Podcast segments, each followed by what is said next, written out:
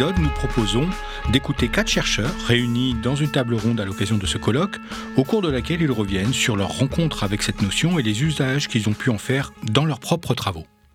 Et on commence par écouter Mathias Millet, sociologue, professeur des universités à l'université de Poitiers et membre du GRESCO. Moi, j'ai découvert tout simplement dans ma formation. Euh, j'ai par exemple eu un séminaire de maîtrise, à l'époque ça s'appelait maîtrise, avec Guy Vincent et hum, Bernard Lahire, qui était en fait tourné là-dessus.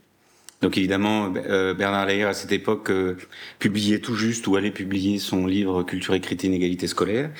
Et donc évidemment, euh, c'était la période où il travaillait sur les pratiques d'écriture et, donc moi personnellement, à cette époque-là, je faisais mon, ma maîtrise et mon DEA sur les pratiques d'écriture et la question de la réussite scolaire. Et donc en fait, c'est dans ce cadre-là, je dirais à la fois que je l'ai découvert, et j'ai commencé à le travailler.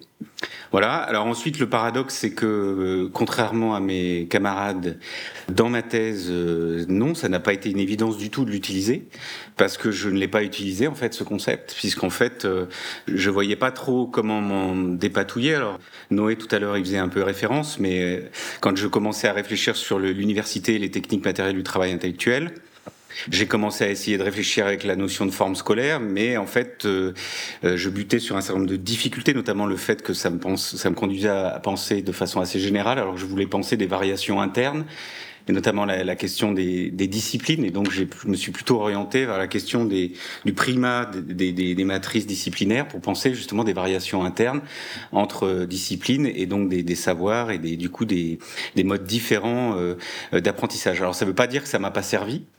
Je pense que ce qui m'a beaucoup servi dans un premier temps, enfin pour notamment pour ma thèse et puis après, c'est c'est le regard en fait qu'a insufflé la, question de la forme scolaire.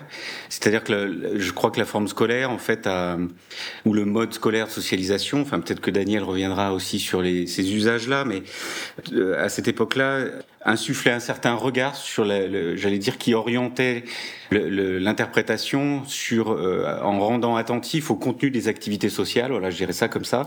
C'est-à-dire que la, la, la, forme scolaire invitait à, à rentrer euh, dans euh, ce qu'on a appelé la boîte noire, hein, c'est-à-dire d'aller voir effectivement les savoirs comment ces savoirs étaient faits, mais, mais euh, j'allais dire dans, dans, dans, leurs différentes dimensions, c'est-à-dire à la fois euh, la pratique, les contenus, la, la, manière dont ça fonctionnait, mais aussi des dimensions qui étaient qui pouvaient paraître un peu à côté, comme justement le, le rapport au temps, le rapport au corps, les conditions matérielles, etc. Et je pense que ça, ça m'a beaucoup servi dans ma thèse, parce qu'en fait, en travaillant sur les disciplines, j'ai j'ai essayé de voilà de travailler ces, ces, ces dimensions-là. Voilà.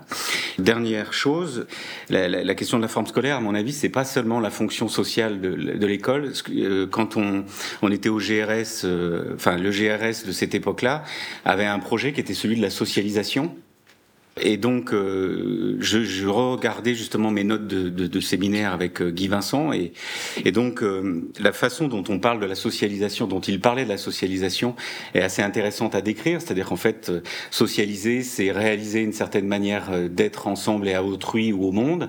C'est analyser la production du social, donc de formes sociales, donc de formes de relations sociales. Et donc, il s'agit en fait justement de réfléchir sur la production de types de relations sociale. Et en l'occurrence, la forme scolaire s'est inscrite dans, dans ce paysage-là, avec cette idée que ben, on, défrichait un mode dominant de, socialisation, mais aussi pour réfléchir sur le rapport entre formes sociales.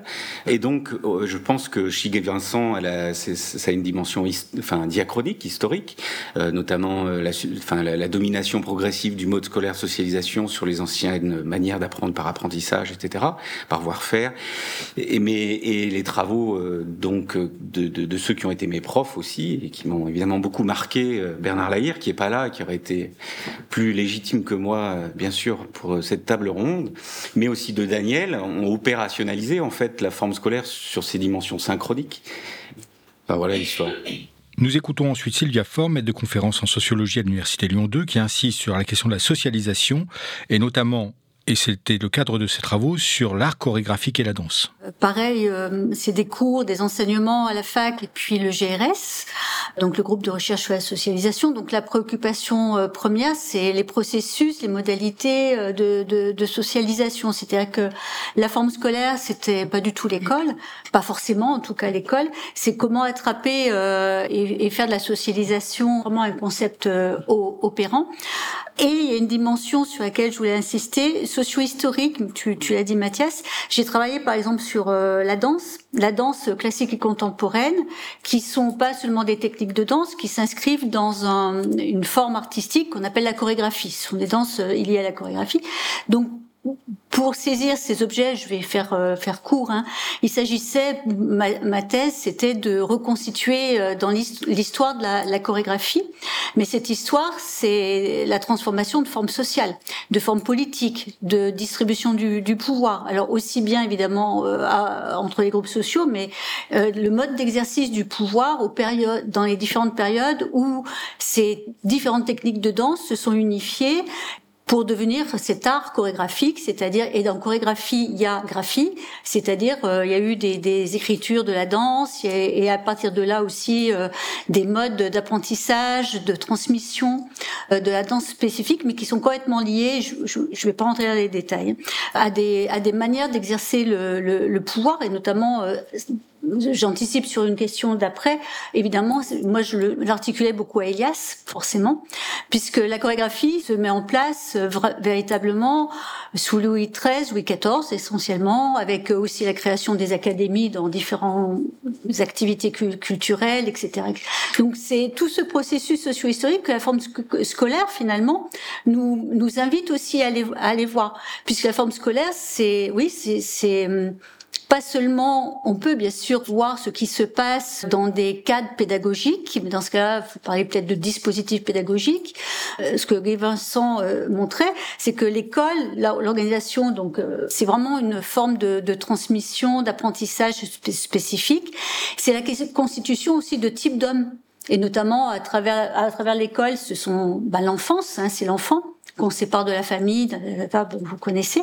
Mais c'est justement avec l'invention euh, du cours de danse, de l'académie de danse, donc de ce qui deviendra l'Opéra de Paris après. Puis bon, euh, c'est vraiment euh, isoler une pratique pour la spécialiser, la mettre en exercice, etc qui est lié à des manières d'exercer le pouvoir. C'est-à-dire que c'est, c'est pas euh, que de la pratique, c'est aussi toute une, une, forme sociale, c'est une formation sociale, c'est une organisation sociale qui, qui va transformer progressivement les rapports sociaux, les, euh, qui va créer des, de la socialisation, donc des petits types d'hommes, des, qui va avoir des attentes en termes de, de rapport au corps, de manière de bouger le corps, mais aussi ça va de pair avec l'activité cognitive, manière de, d'apprendre, de mémoriser, de, de répéter, de, de, faire les choses, etc.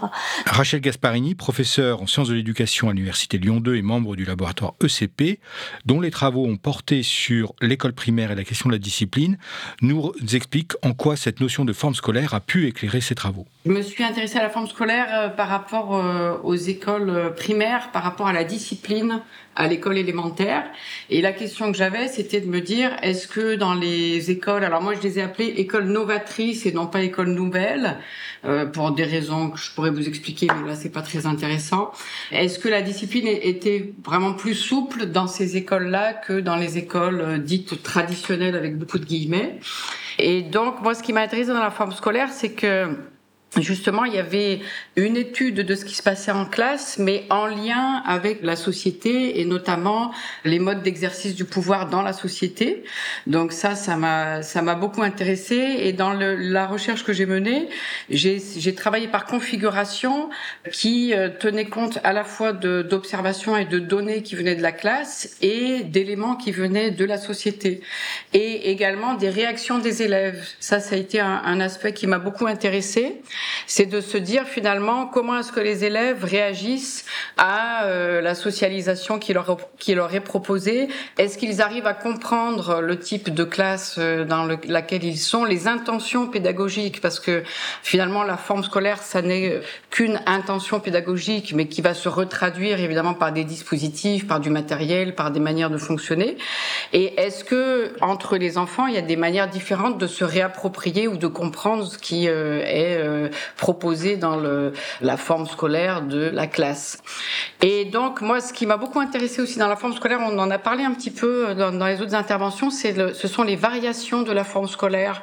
C'est-à-dire, historiquement, hein, tu en as parlé, euh, Sylvia, la forme scolaire, il y, a, cette histoire qui est très importante. Hein. Guy Vincent disait qu'en fait, il a repris des travaux de, de Roger Chartier et puis d'autres euh, historiens qui montrent qu'à un moment donné, ben, il y a cette forme particulière d'apprentissage euh, qui arrive et qui, qui va rompre avec les modes traditionnels de transmission. Et puis, il va y avoir des, variations. Donc, on, a euh, au départ, 17e siècle, un, un, élève discipliné. Puis après, euh, début 19e siècle, on va faire appel à la raison de l'enfant. Et puis, fin 19e, on va commencer à parler de l'élève coopératif. Et donc j'ai regardé moi dans les notamment les pédagogies Freinet, Montessori et évidemment je me suis rendu compte qu'on n'était pas uniquement sur euh, un élève coopératif euh, et raisonnable et que les trois variations de la forme scolaire on les retrouvait finalement dans toute classe, dans toutes les, pédagogies, dans des proportions différentes mais qu'on n'avait jamais aucune classe par exemple où, il n'y ait pas du tout la, la, la, variante la plus directe de euh, la forme scolaire. Hier je disais est-ce qu'on n'utilise pas trop la forme scolaire en même j'ai pas arrêté de l'utiliser moi dans mes travaux. Donc, vous voyez, euh, c'est un peu contradictoire ce que je dis. Et la dernière recherche que j'ai faite sur le, les enfants qui ont des troubles du comportement euh, en maternelle, moi, il m'a semblé que par exemple, quand on dit qu'on va sortir de la forme scolaire ou qu'on va réformer la forme scolaire, il me semble que c'est vraiment un, un, abus de langage et que la forme scolaire, elle est vraiment consubstantielle euh, à notre société. Et en tout cas, dans ce que j'ai observé dans les classes avec les, les élèves qui ont des troubles du comportement en maternelle maternelle, il m'a pas semblé que euh, arrivait à des pratiques qui euh, bouleversaient totalement la forme scolaire. C'est-à-dire que la forme scolaire, elle était soit évacuée, on sortait l'élève de la classe, soit elle était aménagée, mais en disant c'est un élève qui va avoir des problèmes plus tard, donc il pourra jamais aller très très loin dans sa scolarité. Donc par exemple, on avait une évaluation plus souple, on lui permettait de bouger dans la classe, mais en disant bah, de toute façon au lycée tu pourras jamais y aller parce que tu seras pas fait pour. Soit avec euh, des exercices qui renforçaient la forme scolaire c'est-à-dire l'enseignant qui euh, demandait à l'élève de répéter plusieurs fois des gestes, de, s'entraîner à être assis, de s'entraîner à rentrer dans la classe, et avec tout un tas de professionnels qui travaillaient comme ça autour de l'élève pour renforcer la forme scolaire. Donc psychomotricien, euh, enseignant du RAZ, etc. Il me semble, moi, que la forme scolaire, c'est un petit peu un idéal, en fait. Euh, C'est-à-dire que c'est un, peu une intention de socialisation. Alors, qui, ça ne veut pas dire qu'elle elle ne se traduit pas par des effets tangibles, matériels, etc. Mais on n'arrive jamais complètement à ce projet socialisateur. On le voit jamais complètement chez les enfants euh, auxquels euh, c'est destiné. Et je pense qu'il faut jamais oublier ça. C'est c'est intéressant de voir la réception justement par le par les personnes qui sont destinatrices de cette forme scolaire, de qu'est-ce que, quelles traces on trouve, ou quelle résistance, ou réappropriation, ou pas, voilà. Daniel Tain, professeur émérite en sociologie à l'Université Lyon 2, rappelle le contexte de l'émergence de la notion de, de, forme scolaire et des travaux de Guy Vincent et le lien pour repenser à ce moment-là à la fois la socialisation et les inégalités. Je voudrais juste remettre un peu dans le contexte. Alors, je suis un peu plus vieux que tout petit peu que mes camarades, mais euh, au moment où Guy Vincent, mais d'autres, Régis Bernard, qui a été un, de mes enseignants, euh, qui a énormément compté pour moi, même s'il n'y a pas produit tant que ça, et puis quelques autres, ils étaient, c'était un vrai bouillonnement, un bouillonnement au sein de ce laboratoire pour réfléchir à la question de la socialisation, euh, que plein d'autres trouvaient euh, concept inutile ou rabattu sur la socialisation fonctionnaliste à la Parsons. Euh, et puis un, bouillonnement pour penser ben, les questions, alors pas des inégalités sociales, mais les questions des, institutions qui, qui, contribuent à former, à formater, etc. le monde. Et, et, ce débat, il était, je ne sais pas si je suis très clair, mais à l'intérieur même du GRS, il y avait aussi des débats avec d'autres courants très foucaldiens. Alors je foucaldien, c'était pas nécessairement Foucault. Vous savez, les les élèves sont parfois dépassent le maître, pas toujours pour le meilleur, c'est très radicaux par rapport à, avec, avec, Foucault. Et en fait, c'est aussi comme ça que Guy Vincent euh, s'est situé, à la fois par rapport aux approches plus structuralistes. Et quand on dit souvent, il a essayé de se démarquer des théories de la reproduction. En fait, ce qu'il avait surtout en tête, c'était Baudelot et Establet et la posture althusérienne de, leur livre. Quoi. Bon, voilà. Et puis euh, il y avait aussi la question, la question un peu des, des Foucaldiens. Et sa démarche, a été alors liée à sa propre socialisation euh, scolaire, etc. Mais c'était effectivement de se dire, mais ce qui nous paraît évident sous, sous les yeux, là, l'école qui sert à la reproduction, etc., mais qu'est-ce que c'est, d'où ça vient? Et d'une certaine manière, je ne sais pas s'il avait ça en tête, mais il, il s'est agi de casser une sorte d'évidence. Et donc l'histoire, pour ça, la, socio, la socio-histoire a été euh, son ressort. Essayer de voir, si vous cherchez bien dans les cahiers du GRS, vous allez des vieux ou même du GRPS, groupe de recherche sur le procès de la socialisation. Vous allez voir un texte de, de Régis Bernard sur les petites écoles rurales d'ancien régime qui sont avant la forme scolaire. Donc il y avait plein de petits travaux de ce type-là qui montrent que ça prépare à la forme scolaire et en même temps ce n'est pas encore de la forme scolaire. Et donc Guy Vincent est allé, est allé voir pour se dire au fond, comme euh, peut-être Mathias l'a dit, au fond, d'accord, ça reproduit, mais qu'est-ce qui se transmet Pas seulement qu'est-ce qui se transmet comme savoir, mais quel type d'homme, pour faire le lien avec mes deux camarades, quel type d'homme et de femme cela cherche, cherche à produire. Et donc le, le, concept de, de, forme scolaire, moi je l'ai rencontré un peu de, de, de cette manière-là, en, en me sortant, puisque j'avais commencé à travailler un peu sur les familles, familles populaires, en me sortant d'une vision très disciplinaire au sens de la police des familles de Donzelot, c'est-à-dire, bon, au fond, à partant de Foucault, les, les, les, familles sont mises au pas, etc. Bon, je, je, fais un peu trop vite. Et puis, après avoir observé dans, un, dans deux, deux mémoires, euh, alors comment on choisit ces mémoires? C'est aussi la même question, parce que j'avais des enfants et que c'était intéressant d'aller étudier l'école de mes enfants. Mais du coup, la question pourquoi j'observe des différences et quel type de différences il y a dans les pratiques éducatives parentales, comme je les appelais à l'époque, j'avais pas une réponse complètement satisfaisante j'avais des choses chez Bourdieu, les différents capitaux, mais vous savez bien que le capital c'est une chose, mais comment ça se traduit en pratique éducative ou socialisatrice, c'est, c'est, ça restait quand même pour moi une difficulté. Et donc, en commençant à travailler avec Régis Bernard et, et Guy Vincent, cette notion de forme scolaire m'a semblé intéressante, à la fois parce qu'elle décentrait par rapport au monde euh, qu'on est, auquel on s'est confronté, par rapport à la question de l'école, et, et à la fois parce qu'elle allait me donner des outils. En fait, comment j'ai appris la forme scolaire, c'est comme outil pour étudier euh, ce qui me, me préoccupait euh, à l'époque. Et je vous rappelle que Guy, Guy Vincent, dans l'école primaire, écrit quelque chose comme euh, sans nier euh, les rapports inégalités de l'école ou les rapports de classe, nous allons nous intéresser à la constitution, en gros, c'est mal dit, mais c'était mieux dit, mieux écrit, d'un nouveau rapport à l'enfance de nouvelles catégories. Bon. Et moi, ce sans nier, ben, j'avais un problème euh, là-dessus. Pourquoi? Parce que pour des raisons, bon, peu importe, à la fois biographiques et euh, de, de, mes centres d'intérêt, la question des inégalités restait importante. Donc la question qui s'est posée, c'est qu'est-ce que je peux faire de la forme scolaire en tant que telle? Comme ça a été rappelé, qui a été construit dans une perspective diachronique pour étudier euh, ici et maintenant euh, des différences. Et du coup, c'est ce qui m'a amené à passer à, moins parler de forme scolaire. Si vous regardez euh, mes textes, à part 94, la notion de forme scolaire, elle, elle, disparaît à peu, à peu, près. Mais pour parler de mode scolaire de socialisation, alors évidemment, c'est pas non plus étranger. Mais mode scolaire de socialisation me semblait mieux dire pour moi, encore une fois pour moi, pour ce que je voulais faire, que j'allais étudier un mode de socialisation et ce que j'ai appelé dans ma thèse sa confrontation avec d'autres manières de socialiser.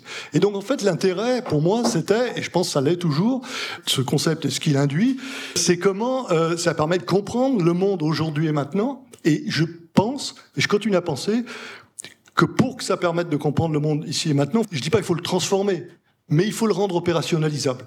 Et pour ça, euh, garder la notion de forme scolaire euh, à partir des grands principes de la forme scolaire et voir si ça marche ou, pas, souvent on bute, souvent on bute. Et donc, il faut se souvenir que la forme scolaire, c'est écrit dans le début du texte de 94, qui est là, n'est-ce pas? Je voudrais rappeler quelque chose d'ailleurs. C'est écrit, et en fait, il s'agit de voir comment un mode de socialisation, qu'on va appeler scolaire, est devenu prédominant. Et Guy Vincent rajoute euh, non sans difficulté. Donc il s'agit de voir ça. Donc non sans difficulté, c'est important. Prédominance, ça ne veut pas dire qu'il est partout.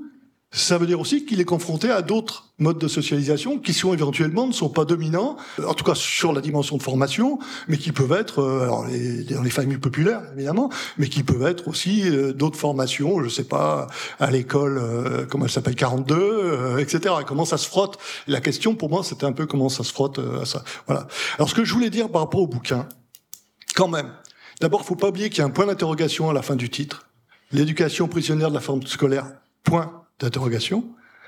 Donc c'était un débat, c'était un enjeu. Et d'ailleurs, si vous lisez le livre, et si vous arrêtez pas à ce texte canonique, c'est ce qui était dit ce matin, j'en peux plus. Euh, eh bien, si vous arrêtez pas à ce texte-là, vous verrez que d'autres dans le livre ne sont pas du tout forme scolaire et, et le discutent. L'autre question, c'est, et je crois pas dévoiler un scoop si vous êtes des lecteurs attentifs, c'est qu'en fait, c'est pas tout à fait un livre écrit à trois.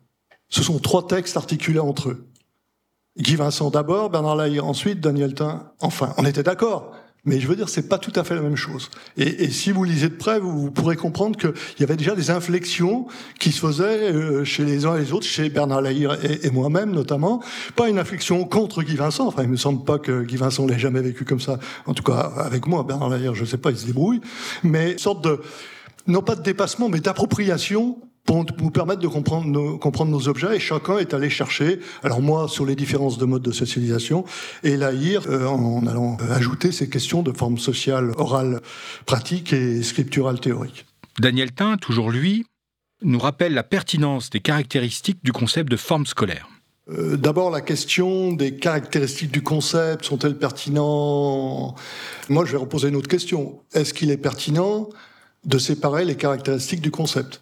C'est-à-dire, est-ce qu'au fond, dire, bah là, il y a de la règle, donc c'est de la forme scolaire ou c'est pas de la forme scolaire, ou en exagérant, là il y a de la forme euh, scripturale théorique, euh, donc c'est de la forme scolaire. Alors si, si forme scripturale théorique, c'est de la forme scolaire, si je lis euh, n'importe quel bouquin en allant me promener dans un parc, euh, je suis dans la forme scolaire. Vous voyez bien que si, je fais exprès de pousser le bouchon un peu loin, mais que ça marche pas complètement. Donc faut pas oublier ce que Vincent et les deux autres écrivaient, euh, c'est quand même c'est un ensemble de traits pertinents qui s'articulent, qui ont permis de constituer la forme scolaire, ce qui finalement pas si loin, même si je suis pas sûr que Guy Vincent aurait signé, je suis pas si loin de, l'idéal type euh, weberien. Hein. C'est, on a systématisé des traits, etc. Voilà. Donc après, la question, c'est le confronter euh, à l'empirie, en quelque sorte, pour voir jusqu'à quel point ça marche. Il n'y a pas d'autre euh, réponse que ça. Deuxième point très très vite, c'est qu'en fait, quand je, il me semble que souvent j'ai parlé, par exemple, s'agissant du périscolaire euh, que tu connais par ailleurs, j'ai parlé de, de pratiques tramées par la forme, par la forme scolaire, d'une certaine ou tramées par le mode scolaire de socialisation. Ce qui ne veut pas dire que c'est un décalque. Ça veut dire que même les animateurs qui se disent ascolaires ou qui résistent à l'école, d'abord, leurs pratiques sont quand même tramées, donc euh, colorées, façonnées, comme vous voulez, par, par le mode scolaire de socialisation, mais ça ne veut pas dire que c'est un, pur décalque. Et par ailleurs, on peut montrer, alors là je vais, je vais un coup dans un sens, un coup dans l'autre, on peut montrer que parfois, on conteste l'école au nom même des principes de, des logiques socialisatrices qu'elle porte. Hein. Et donc c'est pas aussi simple de dire jusqu'où ça s'étend euh, parce qu'il y a des contestations de l'école, parce qu'au fond il reste des pratiques autonomes. Évidemment qu'il reste des pratiques autonomes. Répondre à la question est-ce qu'on est tous, euh, ben oui, euh, évidemment qu'il n'y a pas que il y a pas il y a pas que la forme scolaire partout. Et mais pour autant ça veut pas dire que la forme scolaire ne trame pas un certain nombre de comportements, etc. de pratiques. Mais la question qui va se poser maintenant, c'est est-ce que ça s'hybride, ça s'hybride pas, jusqu'à quel point le concept ne permet de plus rien dire. Pour parler comme Passeron, jusqu'à quel point le concept disjoncte, et donc faut passer à un autre concept, ou dire la forme scolaire dans le contexte périscolaire, je ne sais pas. Sylvia Faure insiste à son tour sur cette notion et son usage et l'extension de la forme scolaire qu'on applique en dehors donc du cadre scolaire pour voir l'extension donc la forme scolaire euh, en dehors de l'enfance surtout. Alors je pense au, au, travail récent de Muriel Darmon sur les centres de rééducation euh, après ABC où il y a une très belle démonstration de comment euh, les traits de la forme scolaire sont agissent et évidemment de manière variable en fonction des parcours biographiques, des origines sociales des, des patients et des patientes. Et puis je pense oui qu'on a intérêt à aller voir euh, au-delà des enfants pour sortir justement du cadre de l'école. Là me vient le souvenir, euh, j'avais travaillé sur des ouvrières euh, qui étaient mises au chômage et on leur proposait donc des plans, vous savez, de pour retourner vers, vers l'emploi.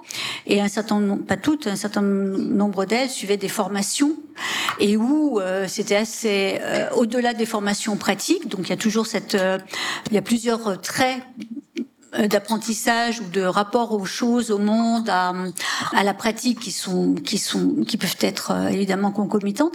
Mais ce qui était curieux, c'est qu'on leur demandait pour des formations pour devenir aide à domicile de faire un mémoire écrit. Vous voyez, donc c'est pas les mémoires de, de master ou c'est pas une thèse, mais mais euh, de, de, voir que dans le euh, comment, euh, en particulier dans des univers sociaux dominés, il peut y avoir comme ça l'émergence de cette forme sociale dominante qui a effectivement pas en tête parce que c'est c'est pas c'est pas une, personne.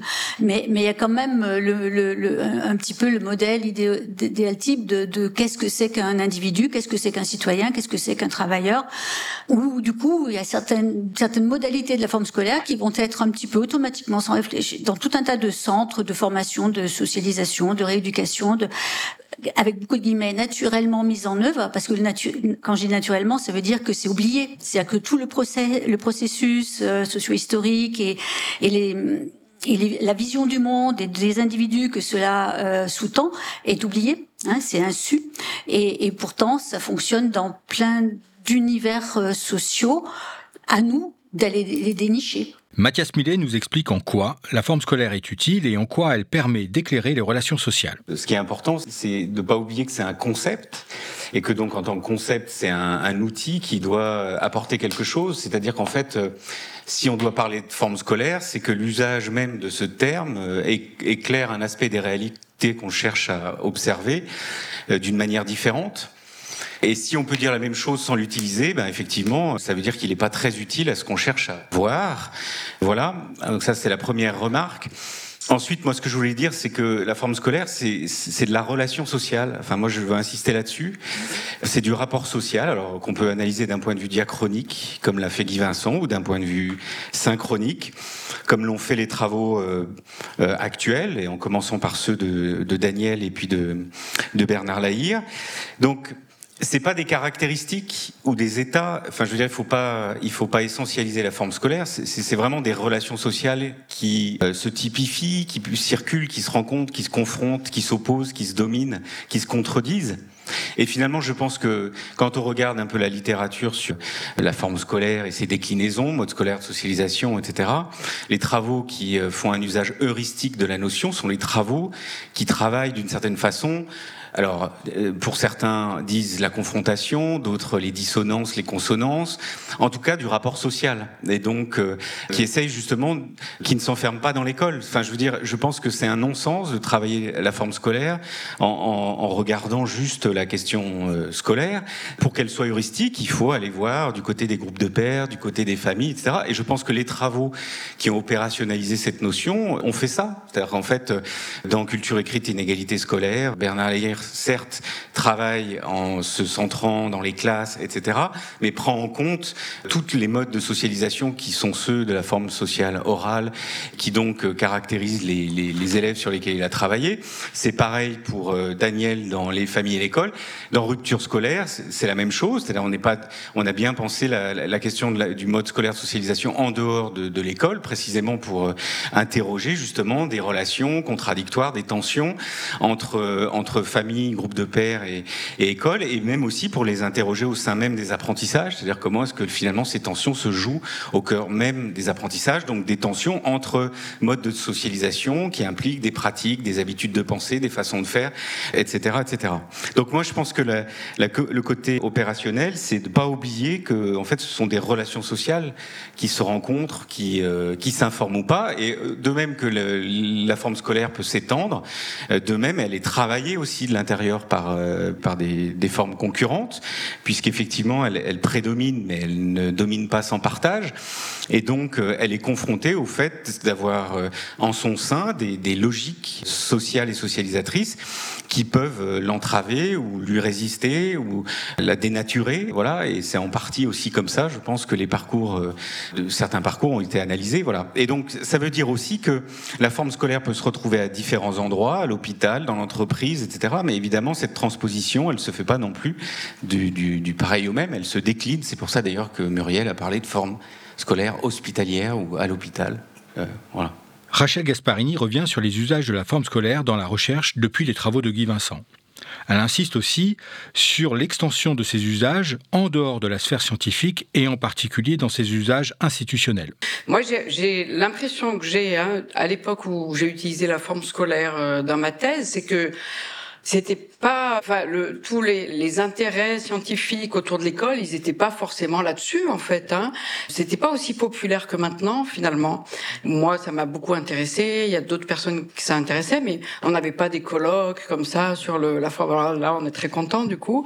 C'est, je suis assez stupéfaite de voir l'usage qu'il y a eu après de la forme scolaire.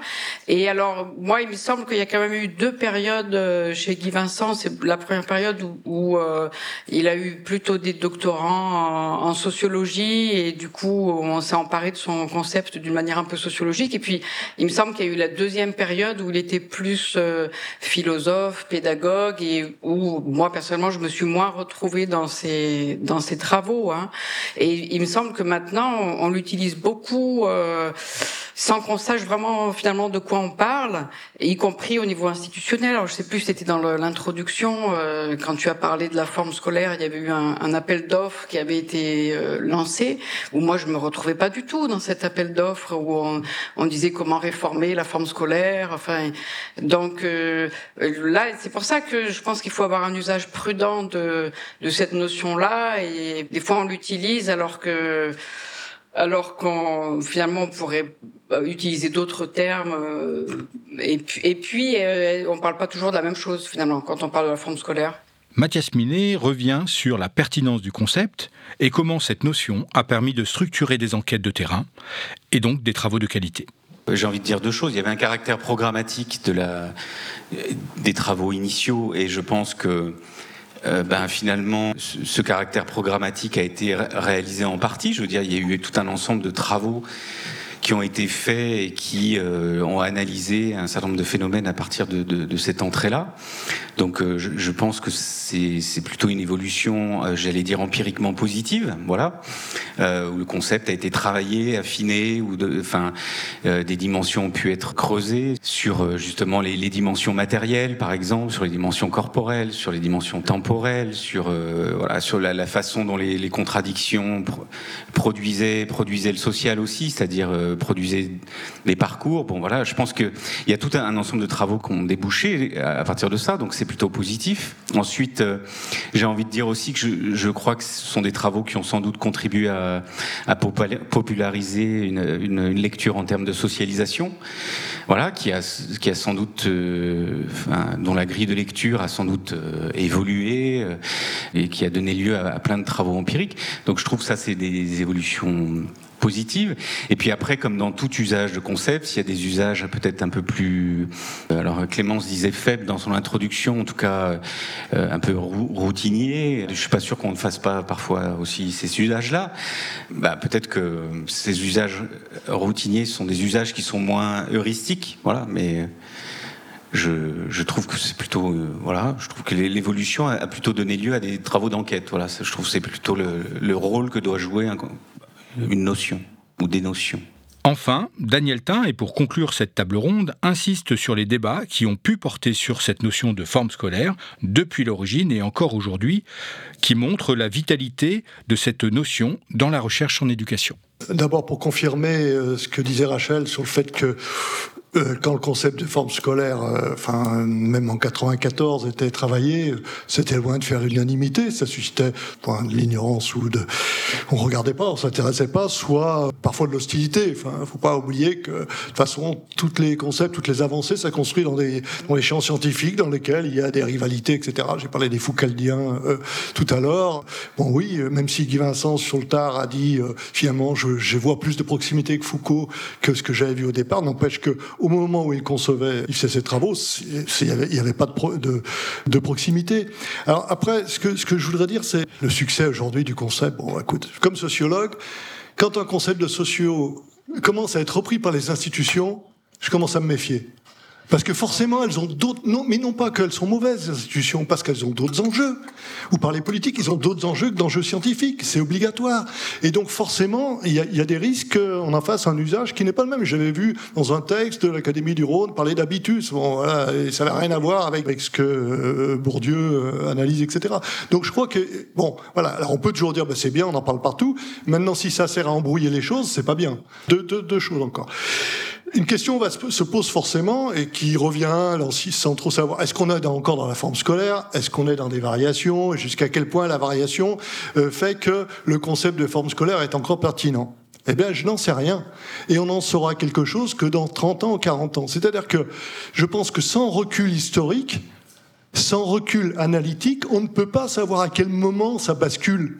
Je veux dire que quand Guy Vincent a, montré, euh, on est passé pour faire vivre une socialisation par oui dire et, voir faire à une socialisation scolaire, ouais, ça c'est pas du jour au lendemain, 1er janvier de je sais pas quelle année, euh, ah tiens, ça y est, on a... Ben non, les choses se sont entremêlées, ça a pris du temps. Ce que montre Régis Bernard sur les petites écoles euh, rurales, c'est que c'est pas de la forme scolaire, mais n'empêche qu'il y a déjà les conditions pour connaître éventuellement ce qu'on a appelé la forme scolaire. Donc on a un problème de qui est qu'il y a des choses qu'on peut pas voir quand on est dedans, euh, surtout quand on veut travailler sur, le diachronique, sur l'évolution, les, les, les, transformations. Et par ailleurs, Stéphane Bonnery l'a montré sur les questions pédagogiques, mais on a souvent des empilements au fond, ce qui est intéressant, c'est qu'on n'est pas passé ni du directif, ni.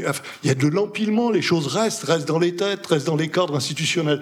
Et du coup, même si demain, euh, les attaques euh, néolibérales contre l'école faisaient exploser l'école telle qu'on la connaît, et même si bah, on disait, bah non, c'est plus la forme scolaire maintenant, il n'y a plus de règles, c'est choquant. Voilà, je vous laisse euh, imaginer ce que ça pourrait être, j'en sais rien. Ça ça va pas se faire du jour au lendemain, parce que dans les têtes des enseignants, dans, dans les cadres spatiaux, etc., il y aura encore des traces de l'ancien mode de socialisation. Bon, donc de toute façon, on, se posait la question variation ou rupture du concept, en tant que tel, ça n'a pas beaucoup de sens, sauf à faire un travail socio-historique, mais dans quelques années, enfin plus tard. Donc, faut laisser aux autres. Mais euh, par contre, la question, c'est, je crois, je vais revenir à cette question qui été posée, je crois, par nous tous un peu, c'est dans quelle mesure le concept des formes scolaires, et pour ma part, je préfère encore le concept de mode scolaire de socialisation. Dans quelle mesure ça permet d'éclairer ce que je suis en train d'étudier? Et dans quelle mesure, bah, c'est comme habitus quand on le met à tous les sources, le capital culturel, ça éclaircit. Quand on crée des capitaux culturels tous les deux matins ou des capitaux euh, régulièrement, comme on a assisté il y a quelque temps, hein, eh bien, euh, est-ce que ça éclaire mieux les choses? C'est-à-dire que je pense que le monde social, lorsqu'il il y a un, très, beau texte que moi j'ai utilisé et dans ma thèse, dans mon mémoire d'HDR de Passeron là-dessus, qui dit en gros, alors je vais pas le dire tel quel, mais au fond, quand on est condamné à, à juste voir une sorte de, de trait invariant pour tout le monde social, on voit que dalle. Il n'y a que des différences, des confrontations, des inégalités qui permettent de comprendre les choses. Mais si demain on dit bah, tout est forme scolaire, bah c'est bon, arrêtons la socio, c'est bon, on a compris, c'est terminé. Et c'est pas possible. Ça, je crois que il faut il faut travailler sur euh, les variations, les tensions, les confrontations, et là éventuellement les notions de socialisation scolaire, de forme scolaire, etc. peuvent servir. Mais autrement, euh, c'est juste pour nous faire plaisir parce qu'on est vieux que vous avez envie de nous rendre hommage, c'est tout. Merci aux quatre de cette table ronde qui nous ont permis de mieux comprendre, depuis son émergence il y a une trentaine d'années donc, les débats portant sur la notion de forme scolaire. Vous retrouverez l'ensemble des émissions réalisées à l'occasion du colloque La forme scolaire, organisé à l'Université Lyon 2 les 8 et 9 septembre 2022. Une émission produite par Régis Guyon, réalisée par Sébastien Boudin.